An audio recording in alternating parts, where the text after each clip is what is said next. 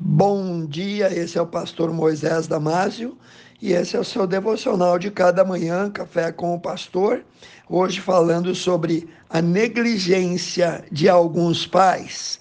No livro de Provérbios, capítulo 13, versículo 24, nós lemos: O que não faz uso, ou seja, o que recusa usar a vara, odeia o seu filho mas o que eu ama desde cedo ou disciplina ou castiga.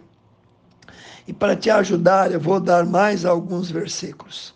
No livro de Provérbios 22, 15, diz assim: a estutícia, ou seja, a insensatez, a malandragem, está ligada ao coração da criança, mas a vara da correção, a vara da disciplina, afugentará a estutícia dela. Outra tradução diz: a criança, por natureza, fazem coisas tolas, insanas, mas uma boa surra as ensinará como se comportar.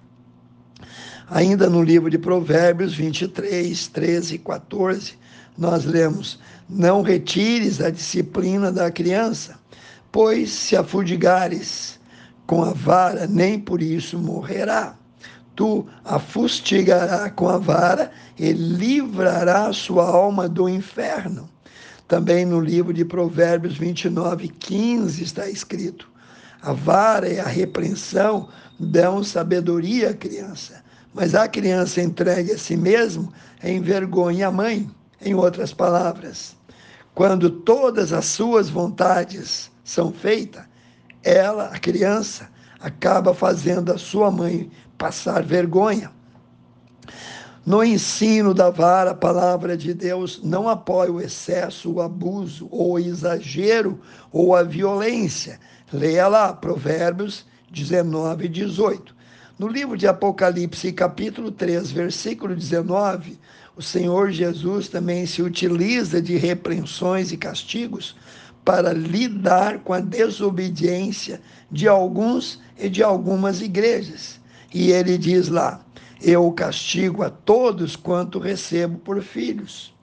E também em Hebreus 12, 6 e 7, nós lemos: Porque o Senhor Deus corrige o que ama e castiga qualquer que recebe por filho.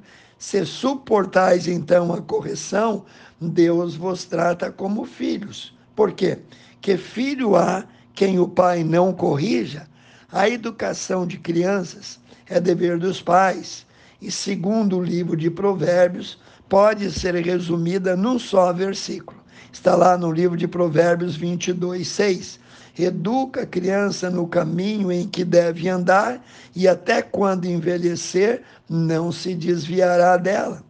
Versículos, avisos, advertências não faltam por toda a Bíblia, mostrando sobre a negligência de alguns pais e de algumas mães em ignorar a educação dos filhos. Jesus mesmo disse no livro de Mateus, capítulo 18, versículo 6: Mas qualquer que escandalizar um desses pequeninos que creia em mim, melhor lhe fora que se lhe pendurasse ao pescoço um mó de moinho e se submergisse esse tal na profundeza do mar. Um dos maiores exemplos como pai na Bíblia foi José, pai adotivo de Jesus. Não houve nem haverá um homem para o qual Deus olhou do céu, olhou para ele e disse: Esse homem pode ser o pai adotivo de meu filho. Deus não entregaria o seu único filho nas mãos de qualquer um para ser educado, treinado, pastoreado um sábio conselho para você. Adote agora o seu filho, se você ainda não o fez. Nunca é tarde para corrigir a si mesmo. O tempo é a moeda maior de troca, é a moeda de maior valor que os pais devem investir na vida de seus filhos. Em Deuteronômio, capítulo 6, versículo 7, o Senhor diz que os pais deveriam investir tempo na vida dos filhos, ensinando a palavra.